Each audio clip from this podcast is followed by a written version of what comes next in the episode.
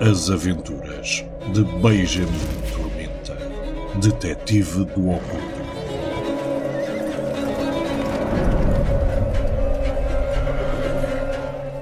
O Deus das Moscas tem fome.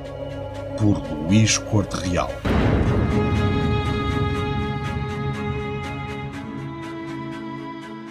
Capítulo 1 Onde uma donzela em perigo não é atendida.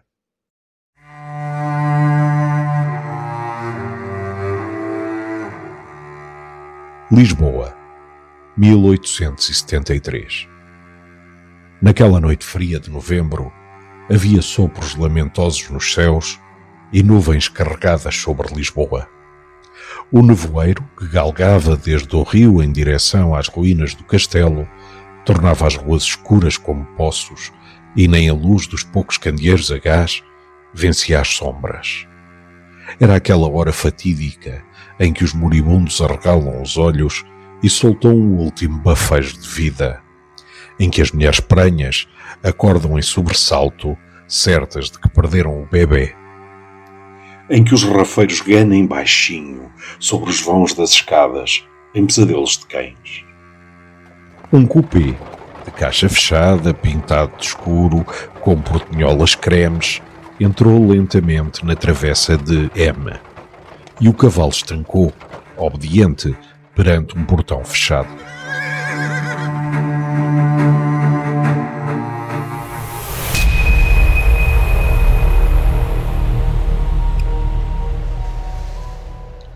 Condutor não se mexeu de imediato. Envolto num capote grosso, com a cabeça oculta por um cascol que lhe cobria o nariz e uma cartola enterrada até aos sobrolhos, contemplou o edifício. No segundo andar, uma janela deixava escapar uma luz débil. Seguidamente, virou-se para trás, na direção da cabina, como que numa interrogação. A pessoa no interior chegou-se à frente, mas não a ponto de se lhe ver o rosto. Mãos nervosas, protegidas por luvas gris-pearl de senhora, encostaram-se ao vidro fronteiro. Também o seu olhar recaiu demoradamente sobre a janela iluminada e depois sobre o condutor. Com a determinação brusca de quem teme hesitar, acenou afirmativamente. O bolieiro desceu pesadamente da carruagem e aproximou-se do portão de ferro, que, se não fosse tão estreito, poderia ser o de um cemitério. Não havia número. Não havia nome em lado algum. O edifício tinha um aspecto sombrio. Apertado entre outros dois edifícios indistintos na escuridão da rua sem iluminação. Mas tinha de ser aquele local. Há dois dias que o condutor o procurava. Nenhum moço de fretes, que tudo sabem, o conseguirá ajudar. Nem os carteiros que conhecem cada rua, cada beco, cada buraco esconce da cidade. Apenas o seu cunhado, guarda da Polícia Civil, depois de encorajado com uma garrafa de medronho, aceitarem incomodar o comissário de bairro e fazer a pergunta: onde residia Benjamin Tormenta, o misterioso detetive do oculto? O condutor soube que era naquela casa quando todo o corpo lhe bradou, num frémito que lhe subiu à nuca, para que não entrasse.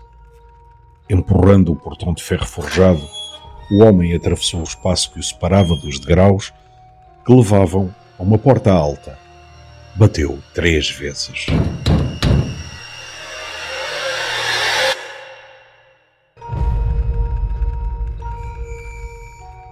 O som chegou débil ao segundo piso, onde uma lamparina preguiçosa projetava sombras indolentes nas paredes forradas a papel sangue de boi.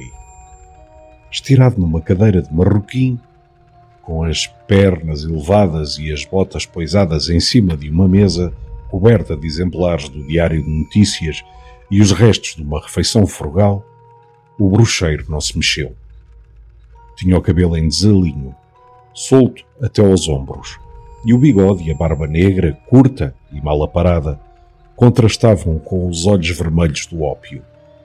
o cachimbo apagado na mão tombada no tapete, o tronco nu, seco e musculado como um monge tibetano e todo coberto de estranhas tatuagens, resultava numa imagem extravagante, mais apropriada a um condenado do limoeiro ou a um pirata do Ceilão do que a um homem que, dizia-se, tinha a estima e a admiração de Sua Majestade. Uma voz sibilou arrastada pelo trupor do ópio. Homenzinho, temos visitas. Como descrever esta voz que não partiu de ninguém na sala, pois Tormenta estava sozinho no edifício? Esta voz só o detetive ouvia. Era o seu companheiro, a sua cruz, a sua maldição. A voz milenar do demónio Lamasto. Vem gente! A voz era simultaneamente como o arranhar de unhas num quadro negro de ardósia, o derradeiro gorguejar de uma criança que se afoga, o agitar de uma bolsa com trinta denários, o estalar seco do pescoço do enforcado, a gargalhada debochada da hiena. Do portão cheira-me a bolieiro mal lavado, com suíças ruivas e dentes podres. Sabias que os ruivos fedem tanto quanto os pretos? E ele está nervoso. Tão nervoso que me apetece matá-lo. Devias matá-lo tu, homenzinho. Isto são horas de incomodar um gentil homem. Nem mesmo um gentil homem, filho de uma grande rameira, como tu.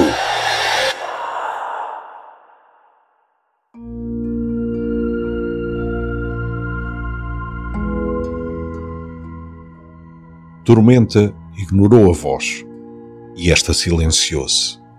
Mas foi apenas a pausa que antecedeu uma inspiração ruidosa, arrastada por longos segundos, enquanto Tormenta se levantava e cambaleava até à janela. Afastou as cortinas de fazenda escura. Lá embaixo, uma carruagem estava quase oculta na noite. Homenzinho, sabes a que cheira ao carro? voltaram a bater três vezes no portão. Desta feita, com um pouco mais de insistência. O bruxeiro virou-se para chamar o fiel Ramanujan, mas depois lembrou-se que dispensara o criado durante algumas horas. Fede a mulher. Apanhou do chão a camisa amarrotada e enfiou-a pela cabeça. Pegou na lamparina e dirigiu-se para as escadas. As sombras carregadas dançaram à sua volta como selvagens em transe. A voz acompanhou-o dentro da cabeça.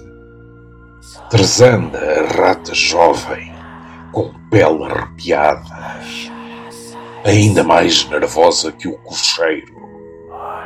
Depois de o matares a ele, podes fazer o que quiseres dela. Desconfio que ninguém sabe que estão aqui será real para adorar. Enquanto o detetive fez deslizar as trancas e abriu a portada, o condutor tinha a cartola na mão, apertada com cerimónia contra o peito, e na outra, envolta numa luva de lança em dedos, esticava um cartão. Peço perdão a Vossa Senhoria pela hora tardia, mas é uma questão de vida ou de morte. Tormenta pegou no cartão e leu a letra elegante. Não era fácil, com os olhos vermelhos e ainda enovoados. Tinha apenas um nome: Matilde Augusta Chagas. Não lhe dizia nada. Olhou para o cupê e distinguiu o vulto para lá da portinhola aberta. A lamparina na mão, iluminando as ponteiras de verniz de umas botas de durac e os folhos negros da bainha de um vestido onde estava o rosto, oculto pela sombra do cupê, brilharam dois pontos luminosos, como os de um bicho acossado na floresta. Matamos e violamos? Violamos e matamos? Ambas as ordens são prazerosas e eu sei do que falo. Como uma hiena faminta, a gargalhada deservorada do demónio reverberou pelos ossos do bruxeiro até lhe chegar aos dedos dos pés. Mas nada na expressão do detetive o demonstrou. Num timbre que pretendia grave, mas que saiu arranhado como cascalho a rebolar, respondeu ao bolieiro: Diga a Sua Excelência para entrar.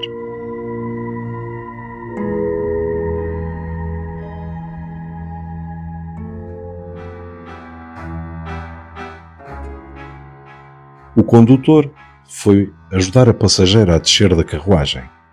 Esta aproximou-se do portão com a cabeça inclinada para baixo. Por cima do vestido de merino, trazia uma elegante capa de seda com capuz. Só quando se aproximou da tormenta, no alto dos degraus, levantou o olhar. E há muito que ele não via um rosto assim. Simultaneamente tão encantador e apetecível.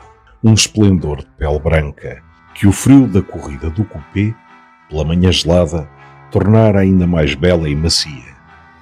Os olhos grandes, de um azul metálico, sugeriam mistérios com movimentos belos de pálpebras e longas pestanas curvas.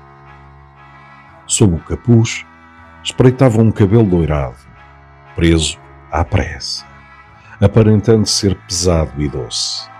Os lábios não eram finos nem grossos apenas perfeitos, entreabertos, emanando o calor macio das coisas vivas.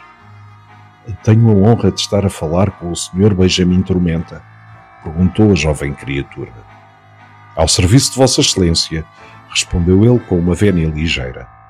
Depois, deu um passo cansado para o lado e convidou a entrar com um gesto largo.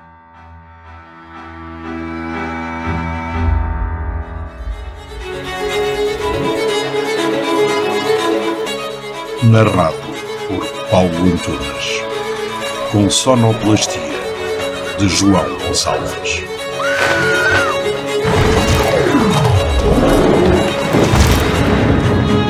O Deus das Moscas tem fome. A obra para quem não receia visitar uma Lisboa negra e cheia de segredos.